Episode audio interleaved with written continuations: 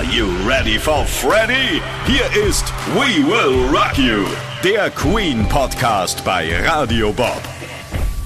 Es wird wieder königlich. Der nächste Teil unseres Queen Podcasts ist da. Ich bin André Dostern und bei mir ist, ja, wie immer unser Queen-Experte und Mitglied im internationalen Queen Fanclub, Stefan Burmeister, mit dem wir heute die Jahre 75 bis 79 im Queen-Universum behandeln wollen. Moin, Stefan. Hallo André, ja, Na. es wird heute wirklich wieder spannend. Die Queen-Lokomotive nimmt jetzt so richtig Fahrt auf. Wie in dem Video, welches Video ist das, wo sie, wo sie mit der Lokomotive fahren? Breakthrough. Ist das Ja, Breakthrough? stehen oben drauf und spielen da auf dem Waggon und äh, das ist der Hammer, das ist überhaupt der Hammer, ja. So, aber bevor wir so richtig loslegen, mich wird mal was interessieren, ja? Wie sieht der Tag eines Queen-Fans aus, ja, der morgens mit Queen aufsteht und abends mit Queen zu Bett geht und der auch dazu noch von Queen allen möglichen Schnickschnack zu Hause hat? Ja, André, das ist ganz einfach. Täglich grüßt das Murmeltier sozusagen. Um 6 Uhr ungefähr, ja 6 Uhr, meldet sich mein Internetradiowecker lautstark mit Bobs Queen Stream. Ja, das ist natürlich klar. Ja, das ist logisch, ne? Na. Ich muss mich morgens mit Queen wecken lassen. Und dann schäle ich mich ganz verschlafen immer noch aus meiner Bettwäsche. Und äh, das ist die mit dem bunten Cover vom Hot Space Album. Ähm, und dann gibt's nach dem Bad ein kleines Frühstück von einem der mega kitschigen Freddy-Teller, von denen ich dir schon mal erzählt Die vom habe. Flohmarkt, ja. Genau die. Dazu einen doppelt starken Kaffee aus dem Kaffeepot mit dem Queen-Logo.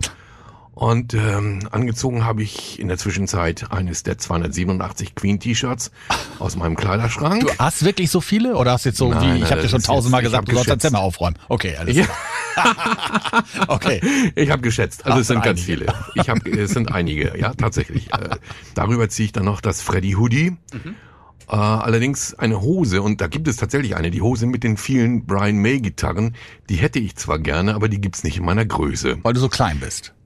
Weil ich so groß bin, in Okay. beiden Richtungen groß bin. Okay, weiter. Ja, dann setze ich mir noch die Queen Base Cap auf den Schädel, schaue auf meinen offiziellen Queen-Wandkalender und stelle mit Entsetzen fest, dass ich ja noch ganz schnell ins Studio muss, die nächste Podcast-Folge aufzeichnen. Und ähm, dann schnappe ich mir schnell die Queen-Einkaufstasche, um auf dem Rückweg fürs Abendessen noch ein bisschen einzukaufen. Äh, abends ist die erste Aktion dann immer erstmal einen leckeren Tee zu schlürfen. Natürlich aus der Freddy-Tasse mit der Aufschrift I want to drink tea. Ah, also? Ja, gibt es tatsächlich, ja, die habe ich. Dann wird gekocht. Okay. Heute Abend beispielsweise gibt's mediterrane Gemüsesuppe aus dem Kochbuch Freddie Mercury's Royal Recipes von Peter Freestone. Peter Freestone war ja sein persönlicher Assistent. Ja, der hat ein Kochbuch also geschrieben, tatsächlich äh, das Kochbuch dazu geschrieben, ja. Dazu gibt es einen ganz offiziellen Queen-Rotwein aus Mendoza in Argentinien. Äh, mein Vorrat geht langsam zur Neige. Ich habe mir tatsächlich mal eine ganze Kiste genehmigt. Ja, wenn wir danach noch Lust haben, dann spielen wir noch eine Runde Queen Monopoly. Ich schaue irgendwann auf die Queen-Wanduhr, die aus einer Vinylschallplatte gefertigt wurde und stelle fest, dass es schon wieder Zeit ist, unter die Hotspace-Bettwäsche zu schlüpfen. und du so, André, kannst du mithalten? Ähm, äh, nein, in Sachen Queen äh, nicht. Also ich habe mir im Abbey Road Studio Shop mal eine Abbey Road Tasse gekauft als großer Beatles-Fan. Ähm, und ich hatte auch mal eine Beatles-Bettwäsche. Und da war das Peace-Zeichen drauf, aber das Peace-Zeichen haben die falsch gemacht, das sah aus wie der Mercedes-Stern. Da haben sie so einen Streifen.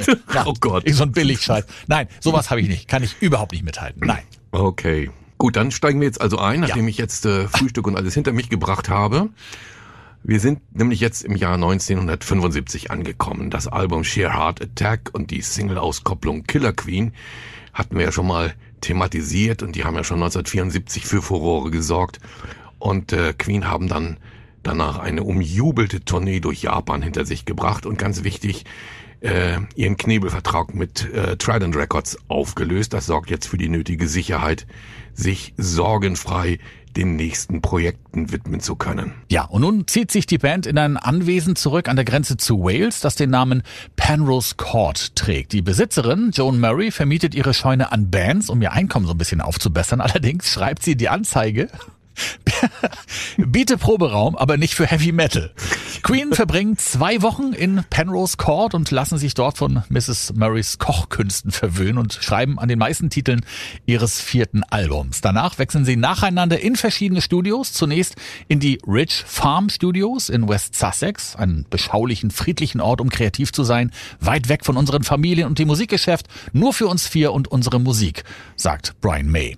Später ziehen sie wieder um in die Rockfield Studios nach Wales, in die Psalm East Studios, in die Roundhouse Studios, in die Scorpio Studios und die Lansdowne Studios, die alle vier in und um London angesiedelt sind.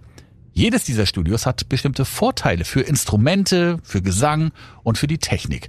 Die vier arbeiten entweder alleine oder zu zweit in diesen Studios an den jeweils von ihnen geschriebenen Songs. Es gibt sowas wie einen ja, kreativen Wettbewerb, damit jeder das Optimum aus dem von ihm komponierten Song herausholen kann. Die Produktion von A Night at the Opera dauert bis zum Herbst 1975. Das Album erscheint dann schon am 21. November. Die erste Single-Auskopplung Bohemian Rhapsody bereits vorab am 31. Oktober 1975. Und das ist genau das Stichwort Bohemian Rhapsody. Dieser Name gehört heute einem der berühmtesten Stücke der Rockmusik. Die Wurzeln dieses von Freddie komponierten Songs reichen zurück bis in die absoluten Anfangszeiten in 1970, als die Band noch Smile hieß. Und zwar hat Freddie damals an einem Titel geschrieben, uh, The Cowboy Song, der mit den Worten beginnt, Mama, I just killed a man. Na, ja. das mhm. kommt euch doch sicherlich bekannt vor.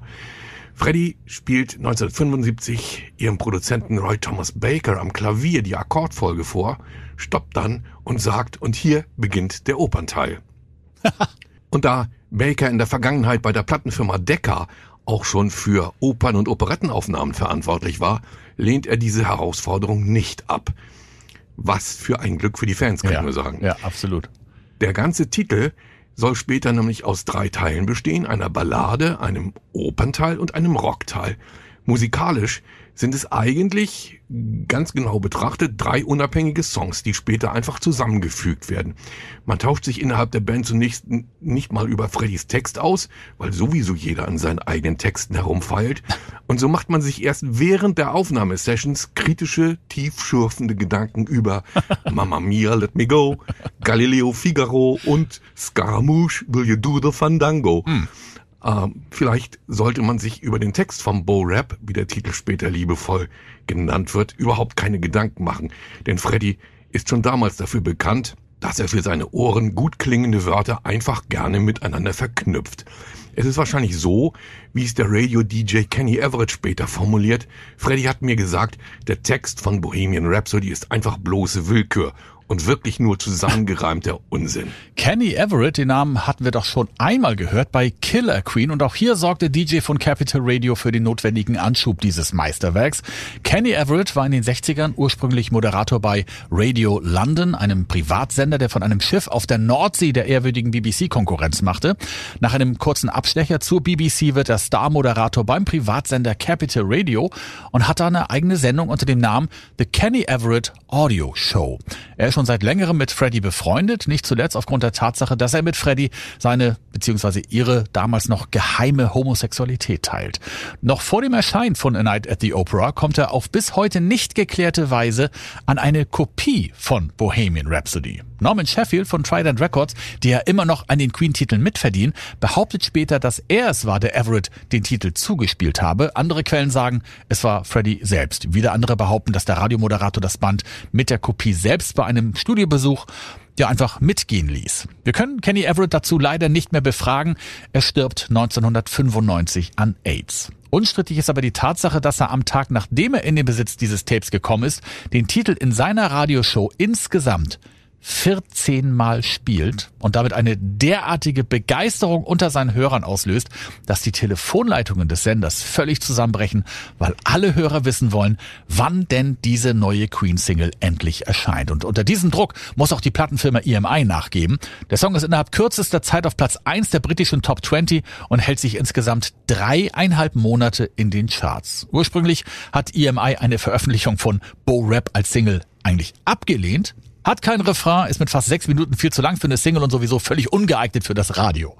Selbst Freddys Bandkollegen, ihr Chefmanager John Reed, dessen weiterer Schützling Elton John und Pete Brown, sein Stellvertreter, sind gegen eine Auskopplung als Single. Und so gebührt Kenny Everett ja im Grunde der alleinige Ruhm für die Veröffentlichung eines der größten Rocksongs aller Zeiten verantwortlich zu sein. Nun ist der Song ja nicht nur so erfolgreich geworden, weil er so oft gespielt wird, sondern auch aufgrund seiner für damalige Verhältnisse unglaublichen Aufnahmetechniken. Nach dem Einspielen von Piano, Schlagzeug und Bass in einem sowie Gitarre und Liedgesang in einem zweiten Studio und den zahlreichen Overdubs des Opernteils in einem dritten Studio kommt der Song in den schon erwähnten drei Teilen Ballade, Oper und Rock zum Abmischen zurück ins Studio nach London. Produzent Roy Thomas Baker lässt hinter jedem der drei Teile 30 Sekunden Pause auf den Einzelbändern, damit Freddy sie nahtlos aneinander anfügen kann. Und zur Synchronisierung der Übergänge und Geschwindigkeiten verwendet man ein Metronom. Mhm. Das ist so ein mechanisches Gerät, das Tic-Tac macht. Ja, Leute, wir sind immer noch voll im analogen Zeitalter der röhrenbestückten Tonbandgeräte und Mischpulte. Nichts von wegen Transistortechnik und digitaler Signal- und Effektverarbeitung mit Studiocomputern und Festplattenrekordern. Geschweige denn das Wort digital. Ich weiß gar nicht, ob es überhaupt schon existierte. Ich glaube, das gab es damals auch noch gar nicht, ja. John Deacons Bass wird dreimal aufgenommen. Ein Take direkt ins Mischpult, ein zweiter mit Mikrofon vor der Verstärkerbox und ein dritter über ein Mikrofon in der Mitte des Raumes und äh, dann geht das Ganze synchron übereinander aufs Tape. Roger Taylors Schlagzeug wird nicht wie bei anderen Bands üblich mit fest zugeordneten Mikros, sondern mit im Raum verteilten Mikrofonen aufgenommen. Und Brian May lässt seine Red Special mit Mikros vor den Vox AC30 Verstärkern abnehmen, was auch damals noch völlig unüblich ist und erst später zum Standard wird. Ja. Außerdem steuert das Elektronikgenie Brian auch noch diverse selbst entwickelte Effekte zum Gitarrensound bei. Seine Riffs und Soli in Bohemian Rhapsody schreiben Musikgeschichte. Den technischen Höhepunkt aber bieten die Gesangsaufnahmen, die auf insgesamt 180 Spuren aufgenommen und übereinander gemischt werden. Nun hat aber natürlich kein Spulentonbandgerät 180 Spuren, so dass die Takes wechselweise immer wieder auf eine einzige Spur überspielt werden, damit andere Spuren für die nächsten Aufnahmen wieder frei werden. Und kurz vor Schluss ist das Band dadurch so verschlissen, dass es schon zu zerreißen droht. Der Toningenieur Gary Langen sagt nach der Fertigstellung, das ist das größte Stück, das ich jemals gehört habe. Wie schön kann ich mich nur wiederholen, dass Queen mit Radio-DJ Kenny Everett befreundet waren. Und dann gibt's noch eine weitere Innovation. Im November soll die Band den neuen Titel wieder in Top of the Pops performen. Jedoch wird klar, dass man den Opernteil von Bo Rap niemals live in der TV-Show spielen kann, außer mit dem verhassten Vollplayback, ne? also nur Lippen bewegen.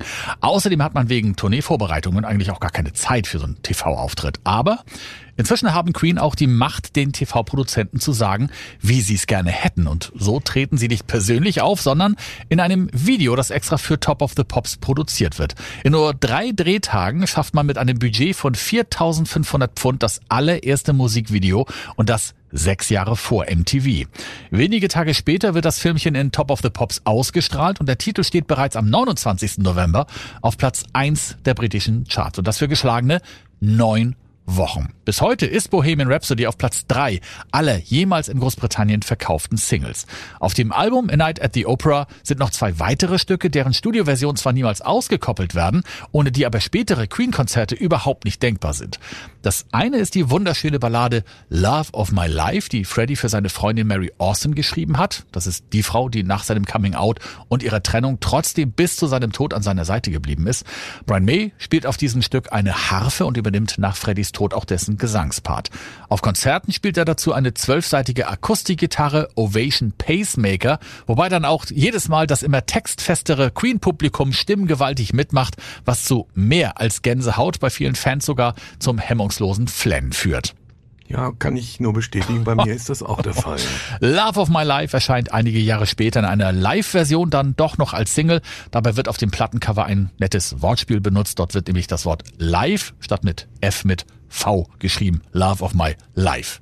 Und der andere Titel auf A Night at the Opera, über den wir noch kurz sprechen müssen, ist God Save the Queen. Das so. ist die britische Nationalhymne, Ja. die hier arrangiert wird von Brian May. Schon zu Zeiten der Produktion vom Album Sheer Heart Attack stellen Brian und Roger nämlich fest, dass englische Fans vor den Live-Auftritten von Queen immer die Nationalhymne anstimmen. Ja, Queen halt, ne?